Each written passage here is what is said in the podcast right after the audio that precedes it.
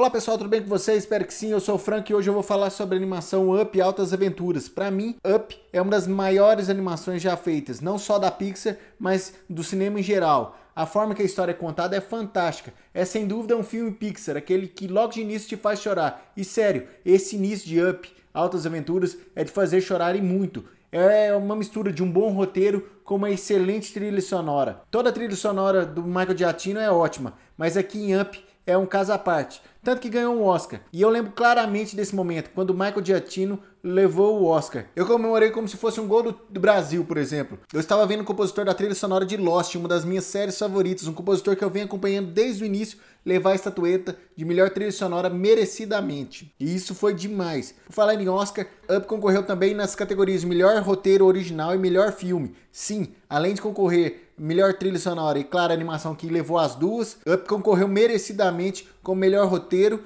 e melhor filme. Quando uma animação concorre como melhor filme, é certeza que estamos diante de uma grande obra. Melhor roteiro, então, nem se fala. Então, se você não gosta de animação, ou até gosta, mas ainda não assistiu Up Altas Aventuras, eu recomendo você assistir porque você não vai se arrepender. Vale a pena demais você assistir Up Altas Aventuras. E também vale a pena você acompanhar alguma coisa cinema sempre aqui, segunda a sexta, às 7 horas da noite, nos principais agregadores de podcast. É isso, um abraço, até a próxima e fui!